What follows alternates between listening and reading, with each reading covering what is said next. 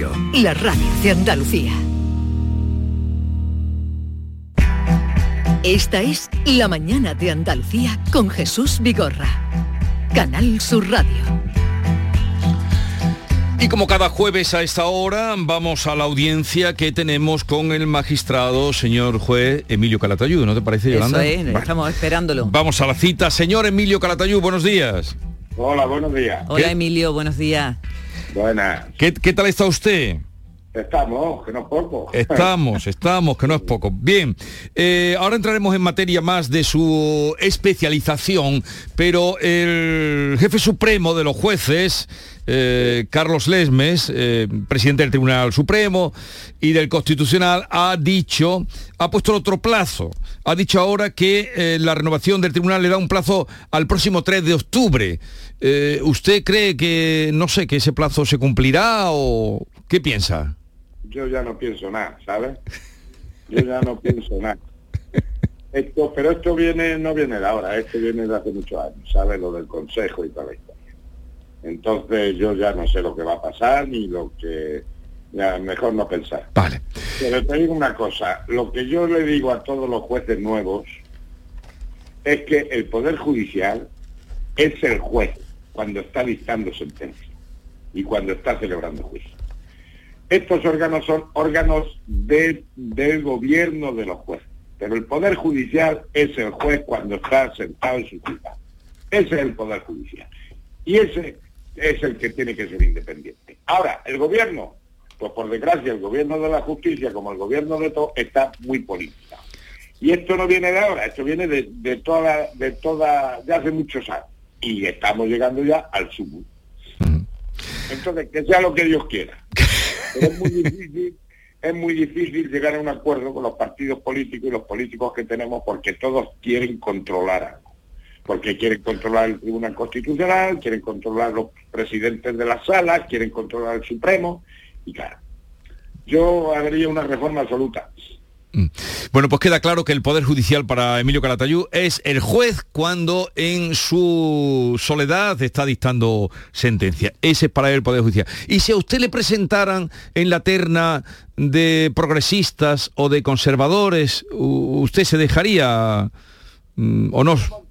Tú, el otro día esa pregunta se la hice yo a, la, a mi juzgado. ¿Tú qué consideras? ¿Que yo soy conservador o soy progresista? A ver, Yolanda. El señor Calatayud es progresista o conservador. Ay, yo no lo sé. ¿eh? No, no quiero yo decir una cosa por otra. ¿Y qué le contestaron? Pues que era típico. Que era atípico. Yo no entro, yo mira, yo no entro en ese juego. Yo soy juez y juez de menores. Y me voy a jubilar como juez de menores. Y te digo la verdad ahora que estamos en confianza y no nos oye nadie. A mí me han hecho ofertas. Pero he dicho que no, que yo soy de juez de menores y punto. Y quiero saber más nada de lo demás. Yo ya soy de la política como uno de la Telecinco de Ortega Cano. Que me dejen tranquilo. Bueno, pues vamos a lo suyo, que menores para consultar con usted algunos casos y algunos asuntos. Sí, sí. Eh, Emilio, leemos en tu blog, eh, a raíz de, de ese, de que la selección de baloncesto ha sido campeona de Europa, que hay eh, gente, hay momentos en los que la gente triunfa y no se espera nada de esas personas y después mira por dónde salen por ahí. Tú te has debido encontrar muchos casos así en el juzgado, ¿verdad? Sí, claro que sí. Triunfan y, en fin, es que esa es la grandeza. Por ejemplo, yo estuve viendo el partido y fue impresionante. Y la verdad es que mm, no dábamos un duro por ellos, porque tú lo ves por la calle y conoces a dos, los demás no los conocías. Sí. Y, y el trabajo y el equipo y el esfuerzo, eso es lo que hay que potenciar en esta sociedad. El trabajo, el esfuerzo, el sacrificio, la generosidad y la humildad. Y eso es fundamental. Tú normalmente en tus sentencias pones a los chavales a trabajar en cosas para que se den cuenta de lo que vale eh, realmente la vida, de lo que hay que trabajar y después te lo han agradecido ya muchas veces. Sí, muchas gracias a Dios. Yo por eso digo que es una justicia cara, pero que merece la pena. Y estamos evitando que un 15, un 20% de los, digo un 80% de los que pasan por el juzgado de menores no pasen a la justicia de adultos. Ayer estuve dando una charla a la diócesis de Valencia para voluntarios de prisiones y demás, y digo esas cifras, El 80% de las personas que nosotros juzgamos como menores no pasan a la justicia de adultos. Ahora que también es verdad, como digo yo, ¿quién de los que estamos aquí no ha cometido un delito en su vida? Y no somos delincuentes. Por eso he dicho que no quiero que me hagan ministro, porque yo he sido de todo. Eh, entonces, ayer estuvo usted en Valencia. No, no, todo online. Online, online. Eh, a ver, mm, estamos en el tiempo de las novatadas y no sé por qué también los medios de comunicación, las televisiones se empeñan en enseñar cosas bastante ordinarias, desagradables. ¿Qué piensa usted de la alguna vez le ha llegado ha llegado una novatada por por su grado de perjuicio para alguna persona al juzgado? No, porque normalmente esas novatadas se producen ya en los mayores. Ah, claro, la universidad, sí, sí. gracias a Dios, no, pero eso ya no me parecen novatadas. Novatadas es las que hacíamos nosotros en nuestra época, una bromilla y punto. Pero eso ya son vejaciones, y a veces con peligro, ¿sabes? Es mm. decir, yo he visto chavales con coma etílico como consecuencia de la novatada. Y entonces eso ya no son novatadas, eso es una vejación y a veces una exposición delictiva, vamos. Entonces yo no soy partidario de ese tipo de novatadas, soy partidario de la bromilla, de la broma eh, alegre y sin, sin sin perjuicios, claro. pero esto ya se sabe mal. Eso es que no tenemos término medio en este país. Eh, Emilio, eh, ¿es verdad que, que, los padres hoy en día aún no son conscientes de que las cosas que hacen, eh, las fechorías que hacen sus hijos, las tienen que pagar ellos, siendo menores? muchos no son conscientes, pero vamos, no solamente los padres, que los padres pagan, vaya si pagan, pero también pagan los colegios y también paga la comunidad autónoma. Es decir, todo menor que comete un hecho, la responsabilidad civil se le, eh, achaca, vamos, la tienen que pagar los padres, mm. si el delito se comete en el ámbito escolar, el colegio, y si el menor depende de la comunidad autónoma, la comunidad autónoma. Claro, hay que indemnizar a las víctimas. Y muchas veces no son conscientes. Por eso, sobre todo con las nuevas tecnologías, mm. digo que hay que controlar lo que hacen nuestros hijos con los móviles. Mm. Y si no, que no tengan móvil hasta que no sean mayores. Porque es que hay muchos delitos que después los daños son muy, muy graves las repercusiones son muy, muy numerosas y entonces hay que valorar los daños no solamente físicos, sino morales que sufre la víctima. Mm. Y ahí nos encontramos indemnizaciones muy gordas. Que muchas veces dicen, son cosas de niños, son cosas de niños, pero hacen, tienen muchas consecuencias y eso hay que pagarlo. pero pero lo que usted dice, son indemnizaciones que pueden ser muy altas en cuantía, pero eso al que comete el delito mm, no le importa porque paga el papá o, paga el colegio. Sí, pero no vea el padre cómo se queda cuando yo he dictado, por ejemplo, sentencias de 15, 20 y hasta 100.000 euros. ¿Cómo te quedas? Claro. ¿Eh? ¿Cómo te quedas? Porque tu niño ha difundido unos vídeos o tal y que cual y le tienes que decir, pues mire, usted va a pagar usted 15.000 euros de daño. ¿Ahora qué? Emilio, hay niños que acosan, que acosan en los colegios y no son conscientes de ello. Dicen eh, el acoso no es cosa de, reírse ni de pasarlo por alto. Leemos que una niña en un colegio de Villamartín, en Cádiz, le retiran, eh, le tiran la comida a la cara, la insultan. Eh, los padres han ido a hablar, han intentado hablar con, con padres de, los acosadores, le han hablado mal, le han bloqueado el teléfono, pero dice, mm, se sienta sola en el recreo, en fin, que el director da largas. ¿Qué se hace cuando se llega a ese punto? Pues hay que... mira, cuando hay acoso de este tipo, que para mí el, acoso no me gusta, hay una tortura, una tortura psicológica y a veces física, y es una vejación gravísima. Entonces esto del bullying, esto, mira, muchas veces los centros escolares tapan, y dicen, que hemos puesto, eh, hemos puesto el protocolo.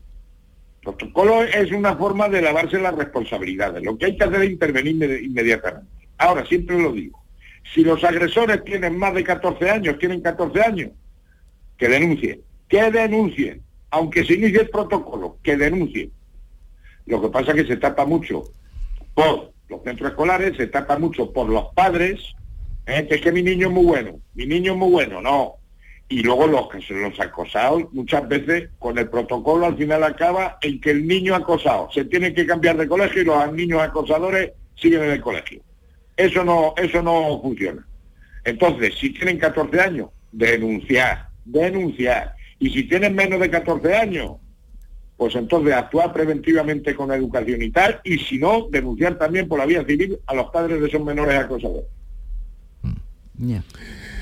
Bueno. Es que hemos activado el protocolo. ¿Qué protocolo? Aquí todos nos basamos en los protocolos y con, activando el protocolo te lavan las manos. Que no. Protocolo y denuncia, como usted ha dicho ya, además en, más de una ocasión. Claro. Bueno, eh, comenta usted que ha visto un vídeo en el que unos niños graban y animan a una chica que está golpeando a otra y, y se asombra usted que lo ha visto ya o ha visto mucho. Yo lo he visto en mi juzgado y los he condenado. Claro, es que además son tontos. Porque aparte de ser agresores, ¿eh? son tontos porque dejan la prueba hecha, grabada. Entonces yo ese tipo de juicios, que he tenido varios, siempre el juicio consiste en coger el vídeo y enseñárselo al niño y a los padres. Mire usted lo que hace su hijo. Porque son encubridores, son cómplices. Y aparte cometen un delito contra la intimidad de esa persona. Pero es que además, yo también se lo digo, no lo pongo en la sentencia, pero se lo digo, es que aparte de, agresores, de tal y que cual, es que soy tonto, porque es que me tenéis la prueba hecha, no hace falta practicar pruebas ni nada. Y eso después lleva mucho, mucha indemnización civil. ¿Y hoy tiene juicio, señor Calatayud? No, lo tuve el martes. Yo celebro juicios normalmente los martes. Hoy celebra mi compañero el del 2, pero luego el resto de los días, pues medidas cautelares, detenidos y cosas de esas, que se han incrementado muchísimo y ya lo comentaremos otro día, se sigue incrementando las agresiones de hijos a los padres, muchos de los temas sexuales y sobre todo muchos niños y niñas tocados de la cabeza, pero que muy tocados. De, habla usted de, salud mental. De salud mental, de droga, de tal.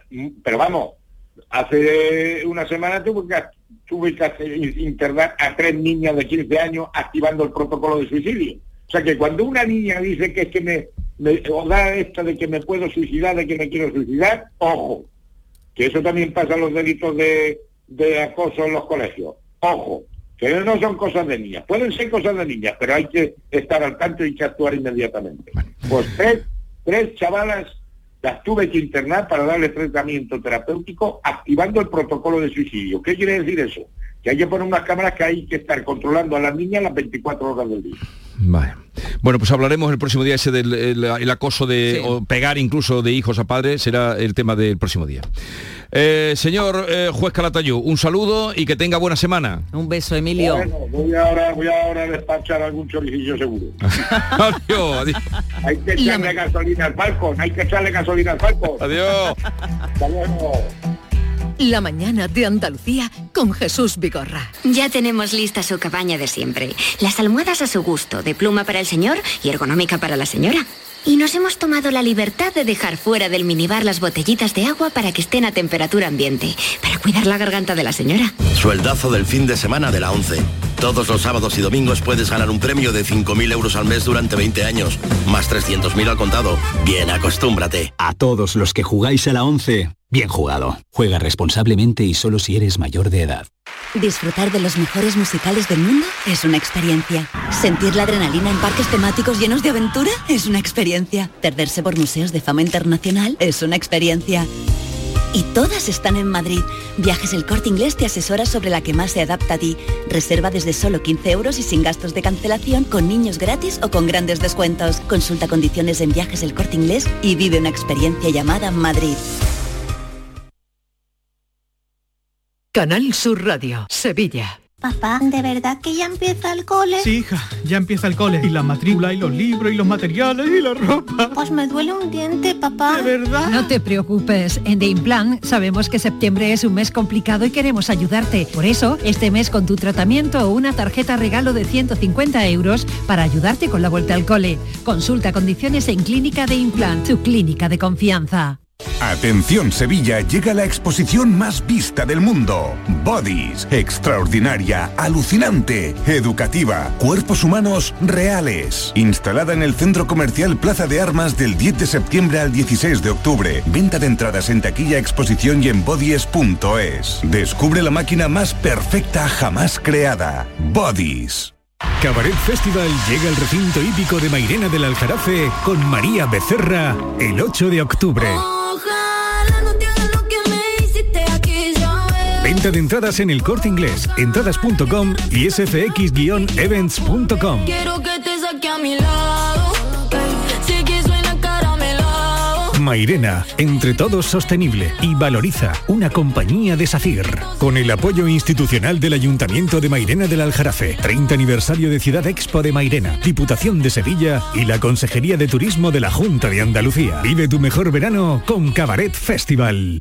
Atención, este viernes y sábado en Muebles Rey te descontamos el 50% del 50% de todo lo que compres. Repito, este viernes y sábado en Muebles Rey te descontamos el 50% del 50% de todo lo que compres. La mitad de la mitad. Y además con transporte y montaje gratis. Muebles Rey. En Sevilla, Polígono El Manchón, Tomares, frente a Hipercor al Jarafe.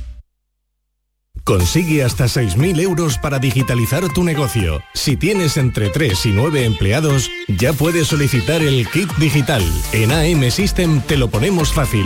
Te asesoramos, tramitamos tu bono y lo ejecutamos. Entra en amsystem.es y consúltanos. Las mañanas de los fines de semana pueden ser muy especiales si nos escuchas. Con mi voz, la voz de Don del Postigo, te recuerdo una temporada más que sin ti del otro lado de la radio andaluza, cada sábado y cada domingo a partir de las 9 de la mañana, en nuestros días de Andalucía no habrá milagro, como decía aquella canción de Serrat. Nos sentimos Más Andalucía, más Canal Sur Radio. ¡Vamos! ¡Pucho! La mañana de Andalucía con Jesús Vigorra.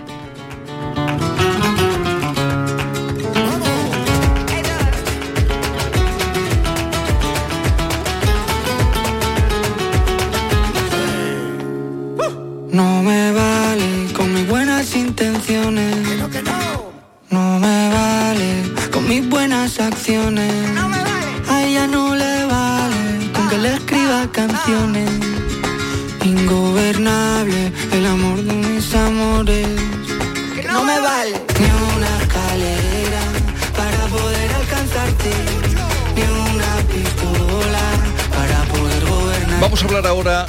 festival Icónica Fest eh, Sevilla, Icónica Sevilla Fest, un festival mm, que tuvo pues un exitazo el pasado sábado con Tangana que estamos escuchando, llenó el escenario de músicos, pero un festival que se celebra en la Plaza de España, cielo abierto y que en su segunda edición, el año pasado fue la primera, su segunda edición, pues eh, hay nombres extraordinarios y sobre todo respuesta grande del público. Es así como hemos invitado hoy a Javier Esteban, que es el director de Icónica Fest. Estamos hablando en pasado del concierto de Tangana, pero mañana estará Culture Club, eh, el día 24 estará Deep Purple, eh, entradas agotadas, el día 25 Ludovico Inaudi, que es el famoso pianista, Patti Smith. Eh, Javier, buenos días. Buenos días. Y tendremos que felicitarlo, ¿no? Aunque todavía queda mucho festival. Yo creo que sí, por los números, Javier, mm, tremendos, ¿no? Los números de asistencia me estoy refiriendo con respecto al año pasado. Sí, la verdad que ha, ha habido un salto abismal de, de la edición del año pasado a esta y sobre todo el, el público y, y la nueva crítica del público que, que, es lo que más nos hace feliz a nosotros, de que después de 20.000, bueno, 18.000 personas que tuvimos en Tangana, la gente saliera feliz de la organización, del trato y eso para nosotros es lo más importante porque es lo que queremos vender además. Esto es lo más el lleno más grande que habéis tenido, digo también porque es el aforo tal vez más grande, 18.000 personas sí, con de Tangana. Hecho, no se había metido eh, para un evento así, no se había metido en la Plaza España, fue todo un un experimento inicial pues, pues, con todas las normas de seguridad por supuesto y salió genial porque no hubo excesivas colas para nada y, y se, se, se, vio que la Plaza de España tiene esas posibilidades. ¿Cuántos conciertos disteis el año pasado? que fue cuando naciste? Pues el año pasado teníamos 10 y terminamos dando 8 porque por pandemia se cayeron dos artistas. Sí.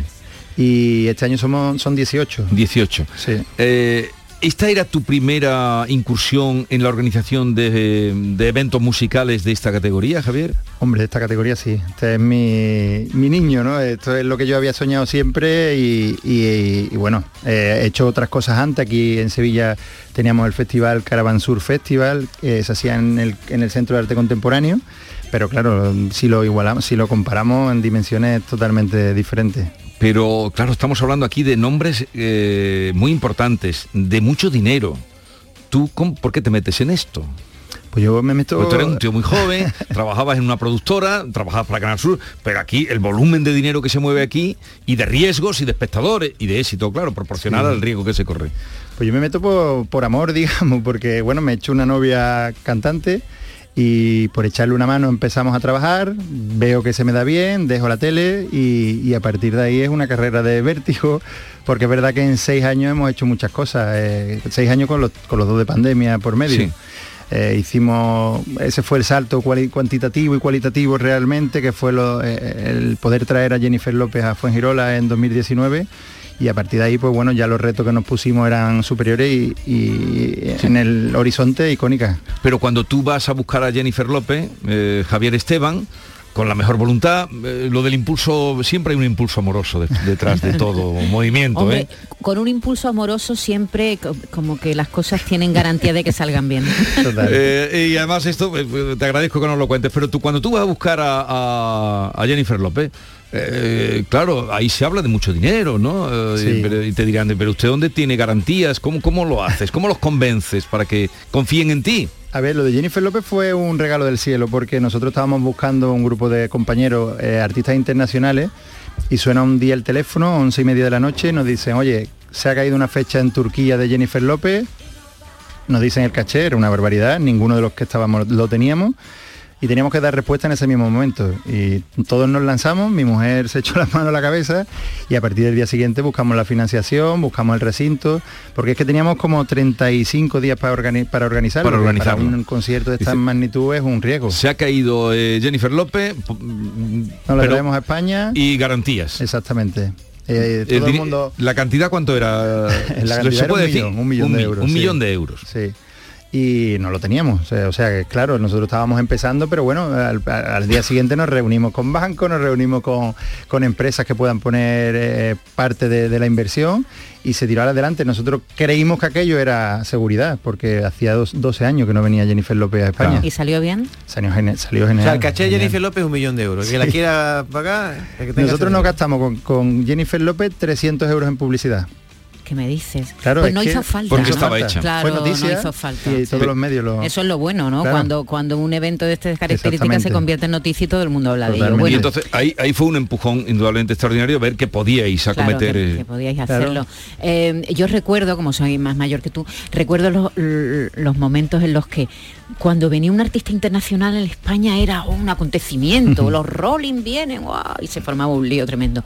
España ya está dentro de los circuitos de conciertos internacionales desde hace mucho tiempo, ¿no? Sí, España está sin duda dentro de, de ese circuito que hablaba.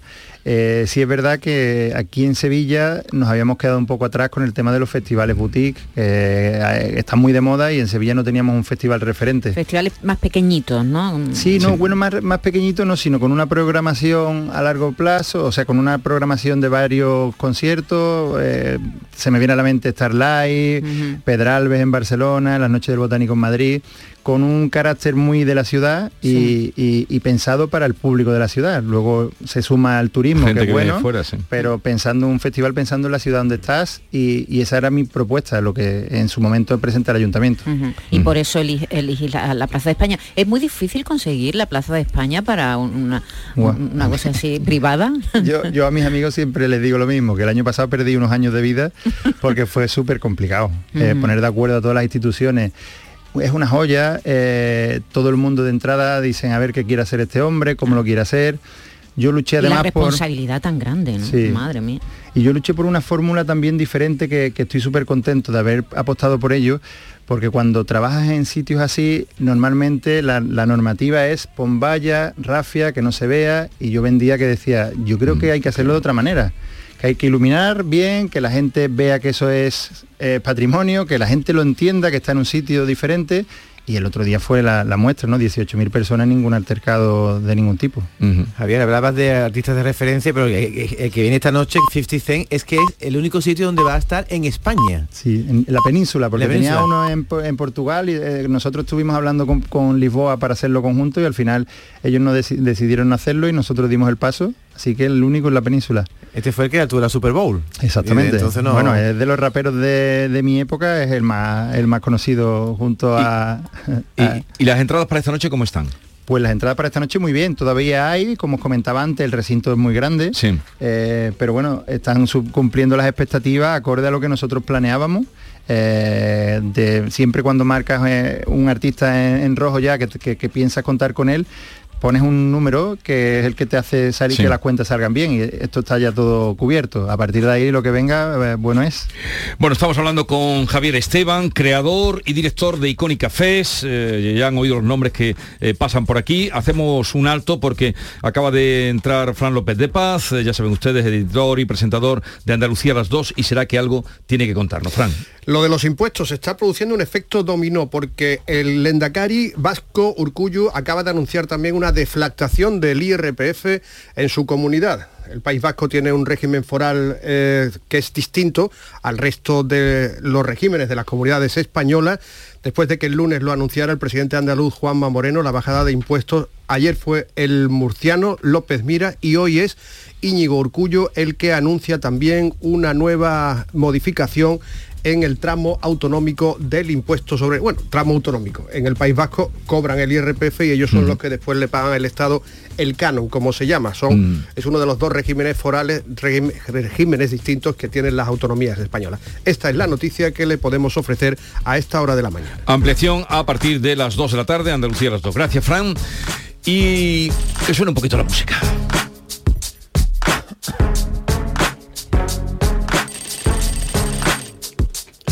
Este es el concierto, concierto de hoy del que estábamos hablando. Mañana es un clásico eh, Culture Clack con Boy York, que, que no sé si, bueno, hace tiempo que no estuvo en Sevilla, ¿no? O- Bueno, en, en España llegaba sin venir, eh, nos contaban 25 años. 25 años. Sí, él ha estado un poco rayado con, con España por el tema de la prensa rosa. Eh, él tuvo un- una movida que también como a Michael Jackson lo acusaron de haber tenido algún problema con algún menor.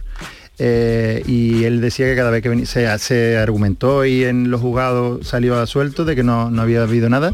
Y en España él comentaba que, que era muy, muy difícil, que solo se interesaban por eso y no por su carrera.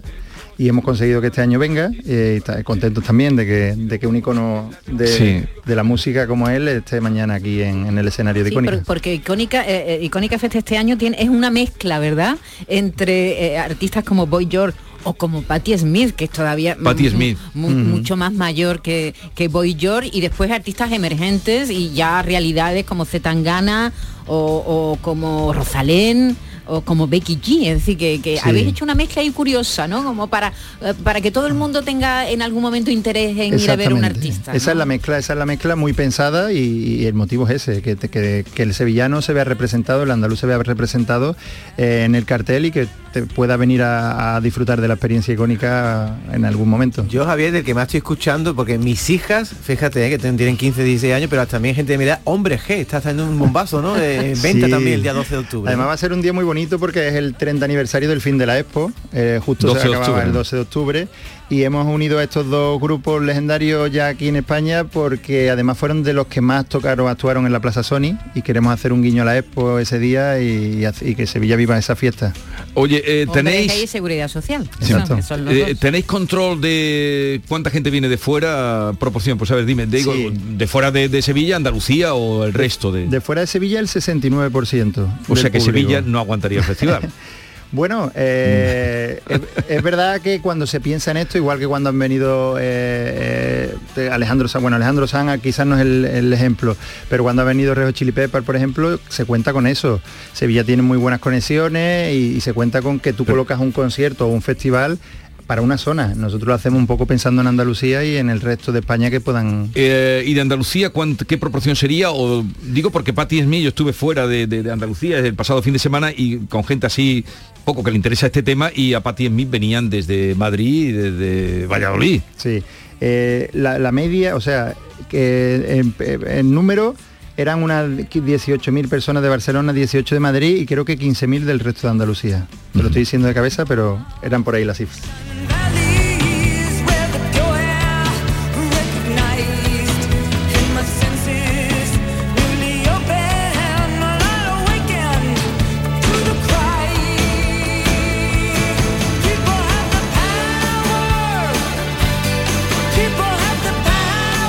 Patti Smith, ¿qué- ¿cuánto tiempo llevaba sin actuar en España?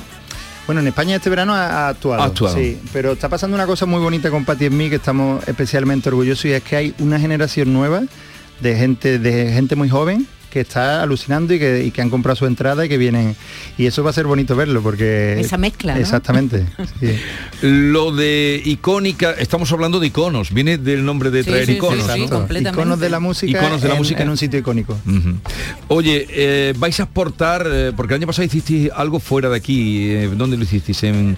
No, el año pasado, eh, bueno, hemos hecho cosas eh, por Málaga, por toda la, la geografía andaluza, eh, pero ahora mismo, bueno, nuestra idea es, eh, viendo la- el, el El resultado que estáis el crecimiento teniendo. de Icónica, nos queremos centrar porque tenemos muy buenas, muy, muchas ideas nuevas para implementarla y que esto sea el gran festival. ¿Pero en Andalucía o...? Sí, a, a priori nosotros lo que abrimos icónicas es al resto de Andalucía y estamos, sí nos han llegado propuestas de, de gente que quiere que hagamos en su ciudad un, un icónica.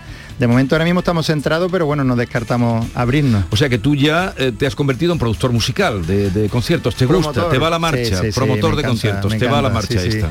La tensión. La tensión. Bueno, además ahora los artistas es que no tienen más remedio que hacer conciertos, porque antes igual podían sobrevivir con la venta de sus discos, si eran superventas, pero ahora la única manera que tienen de, bueno, de ganar dinero es subirse al escenario. Y eso es bonito, ¿eh? porque el negocio aparte, que tiene su problemática y demás, pero es bonito que los artistas se pongan delante de su público y que podamos disfrutar como lo de Tangana del otro día, que, que yo principalmente no era un fan de Tangana y me declaro fan y orgulloso de que un artista español haya hecho esa gira porque es brutal el espectáculo y bueno, creo que lo habréis escuchado por ahí Sí. porque todo el mundo está hablando de, del espectáculo de Tangana. Además traía una banda de, Sí, de muchos corneta, músicos de... de, eh, viento, eh, cuerda, era y brutal. todo debe ser buena gente porque todos los colaboradores que salieron, yo no estuve, pero me han contado gente muy directa de, de cantidad de, de colaboradores, ¿no? Que. Totalmente, en el escenario había 60 personas entre que iban entrando y saliendo.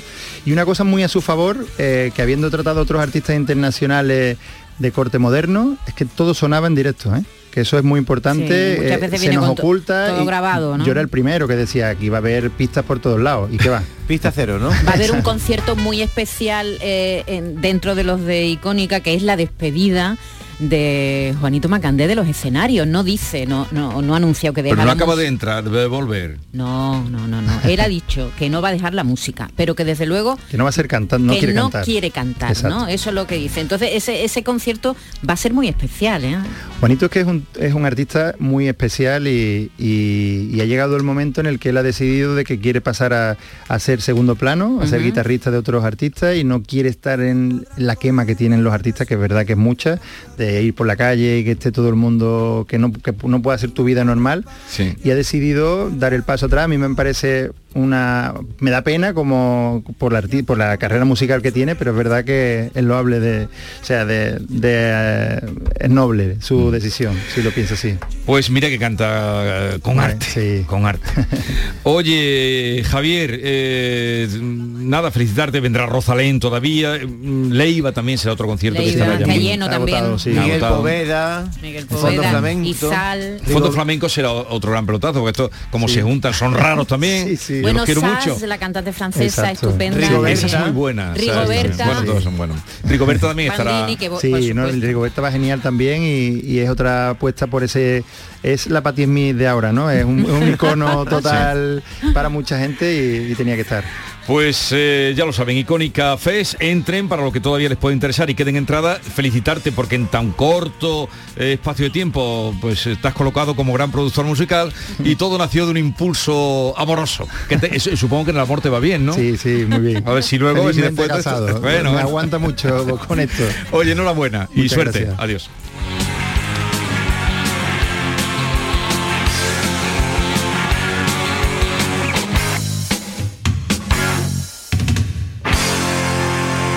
La mañana de Andalucía. Consigue hasta 6.000 euros para digitalizar tu negocio. Si tienes entre 3 y 9 empleados, ya puedes solicitar el kit digital. En AM System te lo ponemos fácil. Te asesoramos, tramitamos tu bono y lo ejecutamos. Entra en amsystem.es y consúltanos. ¿Por qué Agua Sierra Cazorla es única? El equilibrio de su manantial es único, el más ligero en sodio, la idónea para la tensión arterial, más rica en magnesio, calcio y bicarbonato. Y ahora Agua Sierra Cazorla con los refrescos saludables de verdad, sin azúcar y sin gas, más naranja y limón. Agua Sierra Cazorla, la única en calidad certificada. Sevilla. Canal Sur Radio. Si necesitas un electrodoméstico, ¿por qué pagar de más en grandes superficies? Ven y paga de menos en Tiendas El Golpecito. Tus primeras marcas al mejor precio y una selección de productos con pequeños daños estéticos con descuento adicional y tres años de garantía. Tiendas El Golpecito. Ahorra hasta el 50% en tus electrodomésticos. 954-100-193 y tiendaselgolpecito.es. Centro de Implantología Oral de Sevilla. Campaña de ayuda al decentado total. Estudio radiográfico, colocación de dos implantes y elaboración de la prótesis, solo 1.500 euros. Nuestra web, ciosevilla.com o llame al teléfono 954 22 22 60. ¿Planeando salir de escapada o de fin de semana? Recuerda, hay otra Sevilla. Asómate a la provincia y disfruta de un turismo seguro en cada uno de sus espacios naturales, pueblos monumentales y alojamientos. Cambia de vistas. ProDetour Turismo de la Provincia, Diputación de Sevilla.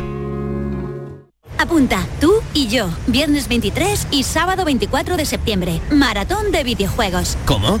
¿Qué? Sí, sí, lo que oyes. En el centro comercial Los Alcores, con más de 10 puestos para jugar a FIFA, Fortnite, Dancer, realidad virtual y PS4. Y además habrá torneos y premios. No nos lo podemos perder. Autovía A92, salida 7 en Alcalá de Guadaira. Centro comercial Los Alcores, mucho donde disfrutar. Las noticias que más te interesan las tienes siempre en Canal Sur Mediodía, Sevilla. Y este jueves te llegan desde las nuevas instalaciones del Grupo Concesur, Automares, situado en la avenida de su eminencia número 25. El Grupo Concesur se convierte así en concesionario oficial Peugeot, Opel, Fiat, Abarth, Alfa Romeo y Jeep en Sevilla, afianzando su posición en el mercado sevillano y andaluz. Canal Sur Mediodía, Sevilla. Este jueves desde las 12 en directo desde el nuevo concesionario de Concesur, con la colaboración del Grupo Concesur.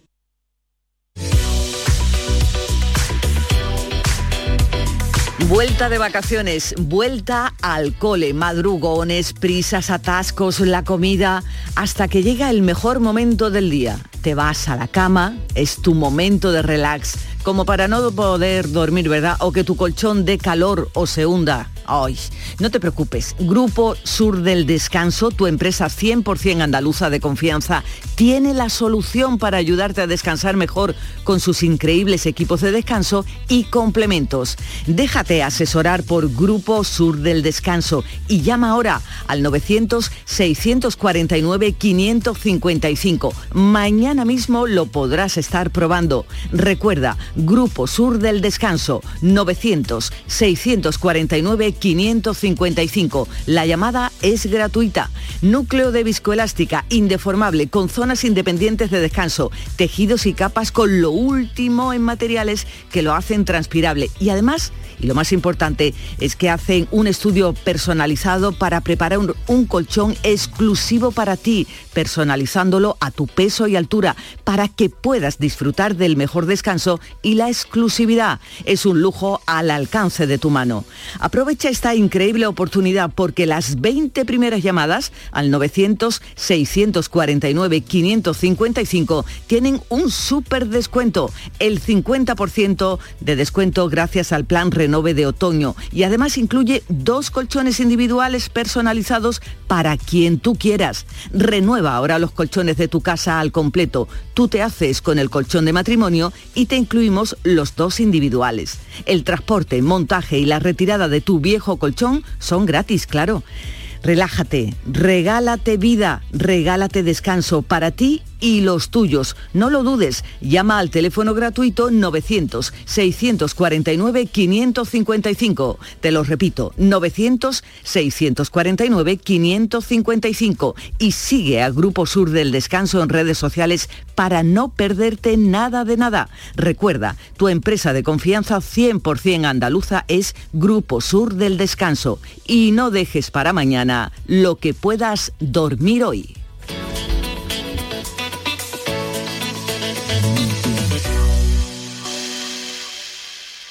Canal Sur Mediodía. ¿Quieres saber qué ha pasado en las últimas horas donde vives? La actualidad de tu provincia y tu entorno más cercano está en Canal Sur Mediodía, con toda la información que necesitas. De lunes a viernes, desde las 12, en tu emisora de Canal Sur Radio. Canal Sur Radio. La radio de Andalucía.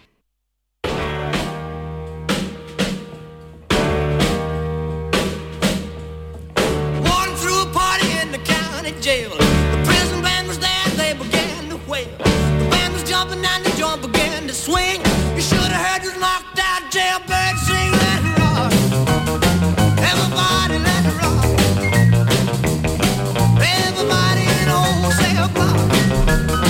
como les anunciaba desde esta mañana, eh, precedido además de, comentarios excelentes, vamos a hablar de la película Modelo 77, la última película de Alberto Rodríguez. Modelo 77, la película que ha inaugurado la edición número 70 del Festival de Cine de San Sebastián, que llega mañana a los cines de toda España. Es un drama carcelario que se desarrolla en la Modelo de Barcelona, el centro penitenciario de hombres, que permaneció abierto desde el año 1904 hasta hace muy poco tiempo, hasta el año 2017. Estamos en el año 1977. Alberto nos lleva al año 1977. La democracia está dando sus primeros pasos, pero en las prisiones continúa la dictadura. Los presos viven en terribles condiciones de higiene y de salud, mal alimentados, maltratados por los funcionarios. El gobierno de Suárez firma ese mismo año una amnistía para los presos políticos, pero la amnistía general, reclamada por los presos sociales, los llamados presos comunes, no termina de llegar. Este es el escenario donde se desarrolla este drama protagonizado por Javier Gutiérrez y Miguel Herrán. Una historia que habla también de lucha, de amistad, de solidaridad, que está inspirada en hechos reales. Yo no soy un delincuente. No pueden caerme seis años por eso, no tiene sentido. Esta es mi celda y aquí se hace lo que yo digo. ¿Tú por qué estás aquí? Eso no se pregunta. Ahora han reconocido la voz de, de Javier Gutiérrez. Alberto Rodríguez, buenos días. Buenos días. ¿Cómo estás? Pues la verdad que muy feliz porque el pase de ayer fue muy emocionante, la verdad. Es la- la- creo que es la palabra que mejor lo describe. Mucha gente eh, tuvo éxito entre, me ha contado Maite, la- los ecos que me han llegado. ¿Has dormido esta noche?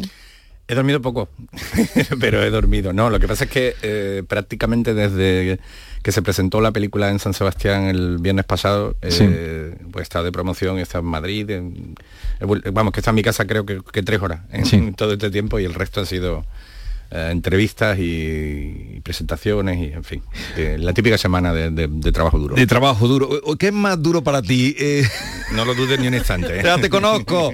Pero aquí sí que vienes tranquilo, ¿no? Sí, totalmente tranquilo. Porque pero- te conocemos desde hace tanto tiempo. Claro, claro. Está con Pero- vosotros un placer, pero, pero, Pero no lo duden que esto le cuesta más que rodar la película. Ya sabíamos de Modelo 77 porque prácticamente se ha rodado o gran parte en Sevilla. Sí, casi. Bueno, eh, rodamos tres semanas en la cárcel modelo de, de Barcelona y el, el resto, o sea, seis semanas más se rodaron aquí en, en Sevilla, simulando eh, parte de los decorados que, que, que- que son, que bueno, que la propia modelo y, y o- y otra cárcel a la, a la que van en un momento determinado los, los presos. ¿Tuviste muchas dificultades o fue complicado que te dieran permiso para rodar en la modelo, que, que ya está... Pues tuvimos que esperar. Yo recuerdo que la primera vez que la visitamos en el año 2006, porque es una película que lleva, a la que llevamos dando vuelta mucho tiempo, desde 2005 más o menos. Fuimos de visita y en el año 2006 nos dijeron, esto el año que viene ya se cierra. Sí.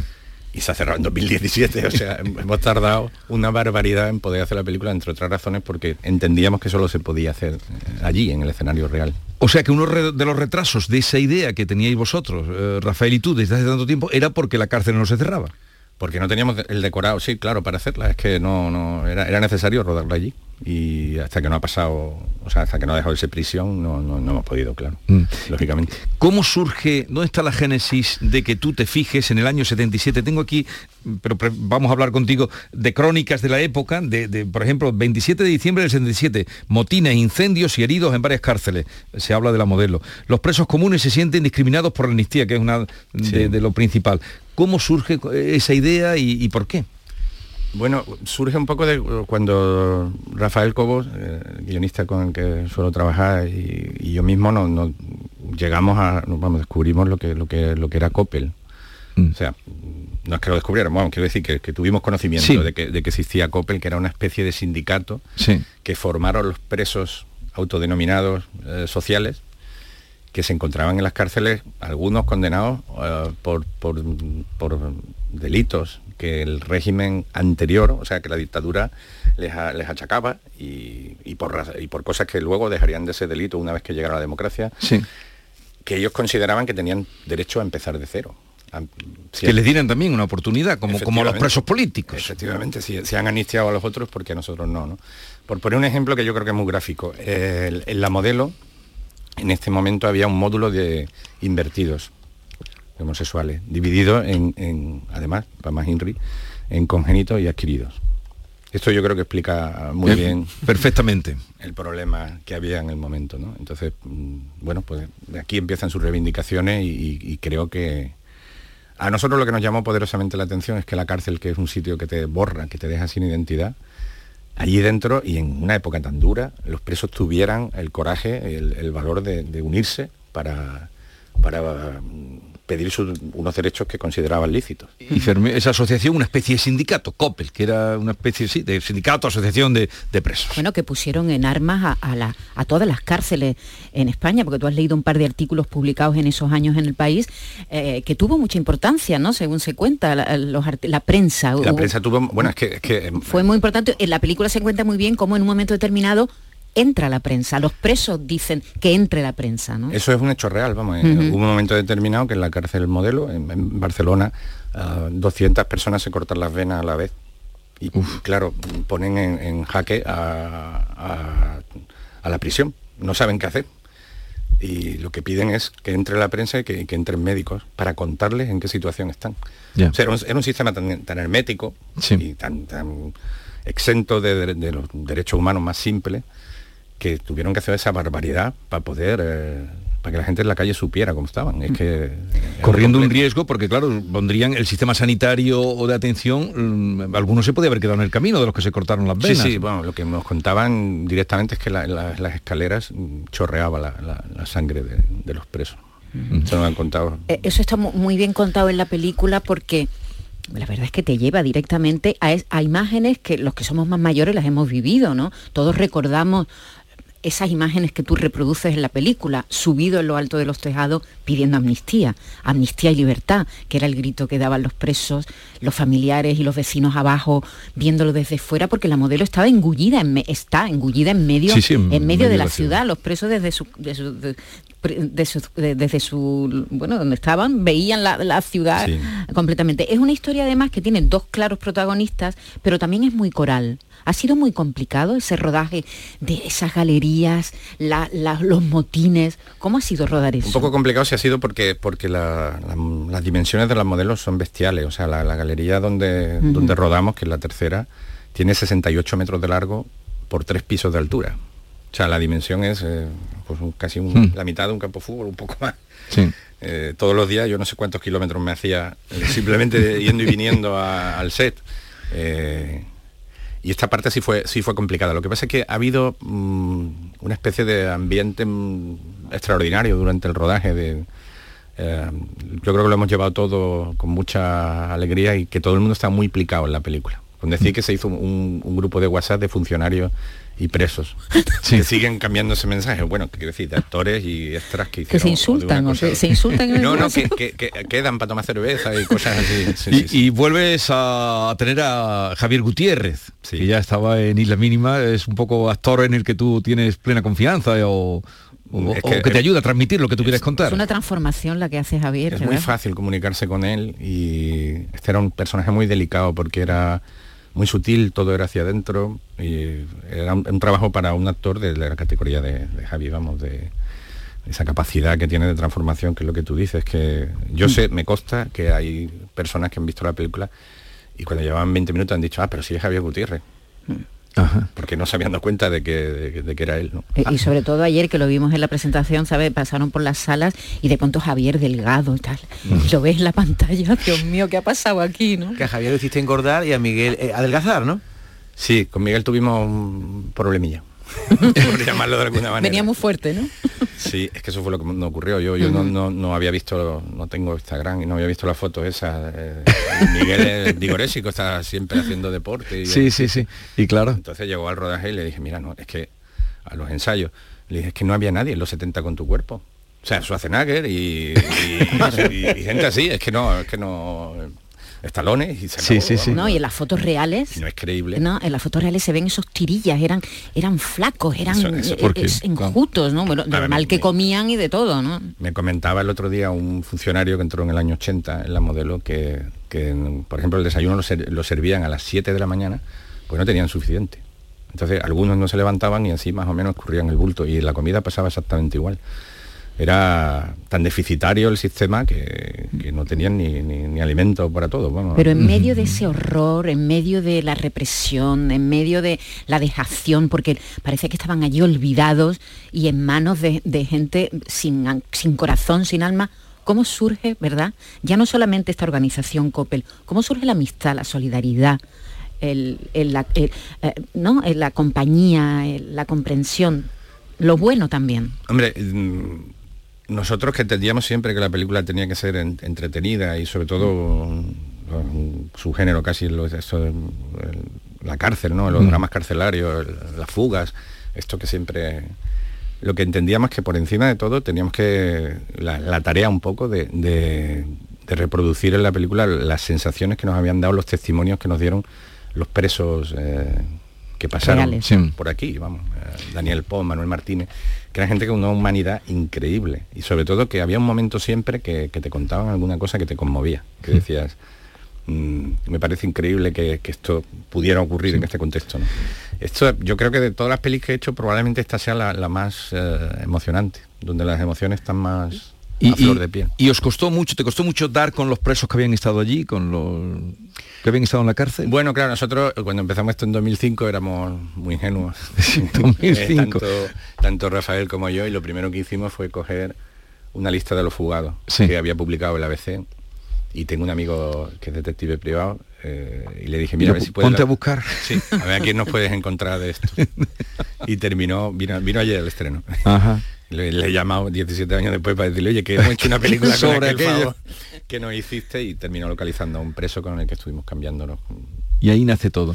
Pero, pero, Pero ese- no fue complicado, no fue complicado porque luego nosotros lo que sí hicimos fue hablar con periodistas y los abogados fueron, sobre todo, fueron los que nos terminaron llevando a, a los presos que seguían, muchos de ellos siguen en, eh, en la lucha de reivindicaciones para mejorar las prisiones y, y- y demás. y muchos, algún- muchos habrán rehabilitado, ¿no? A una vida Sí. normal, digamos. o- Bueno, por, por ponerte un ejemplo, a uno de los presos lo conocimos en una tienda de souvenir en Salamanca. Era lo, lo que tenía, una tiendita de, de souvenir. De... Fuimos hasta Salamanca, y nos recogimos, comimos con él, lo devolvimos a la tienda y nos volvimos. Pero el impulso que llevaba a hacer esta película, que era la, la historia que era mm, atractiva para contarla, o poner, eh, también dar a conocer esa realidad, o... Era un poco la mezcla de todo, ¿eh? Nos parecía que era una película que tenía la potencia de, de una película carcelaria. Y, Sí. ¿Cuál es para ti tu película carcelaria de referencia antes de esta?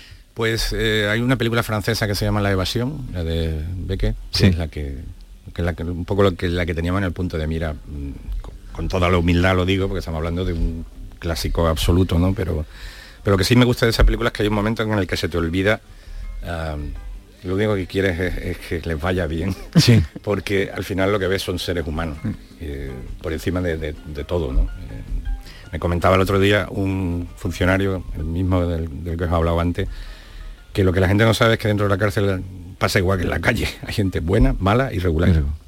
Y eso pasa dentro y fuera. Es un reflejo de la sociedad, no es otra cosa la cárcel. completamente y también una bueno un reflejo de, de una época de, de nuestro país que fue la transición eh, que es verdad que ahora se está poniendo también en cuestión pero que tardó mucho mucho llegar en, en- en lugares como estos no como como las prisiones que eran como los últimos ya los últimos de los últimos de la sociedad está muy bien retratado eso Bueno, Muchas gracias. Alberto Rodríguez, enhorabuena, enhorabuena. que ya es un clásico, él dice que es un clásico. Tú eres ya un clásico e- en el cine que se hace en nuestro país. Presenta una serie esta tarde en San Sebastián, dilo. Mañana, Mañana. mañana presento Apagón, sí, una serie que de Apagón, Movistar en el que tengo un, eh, dirigido un capítulo. dirigido un capítulo. Así que me voy ahora para allá. Bueno, pues eh, además se puede ver a partir de mañana viernes, se estrena ya en todos los Cine, cines. eso es. Modelo Al cine, 77. hay que ir al cine Hasta luego, Alberto, gracias. Hasta luego, y a todos gracias. ustedes, mañana cuando nos encontremos será ya verano.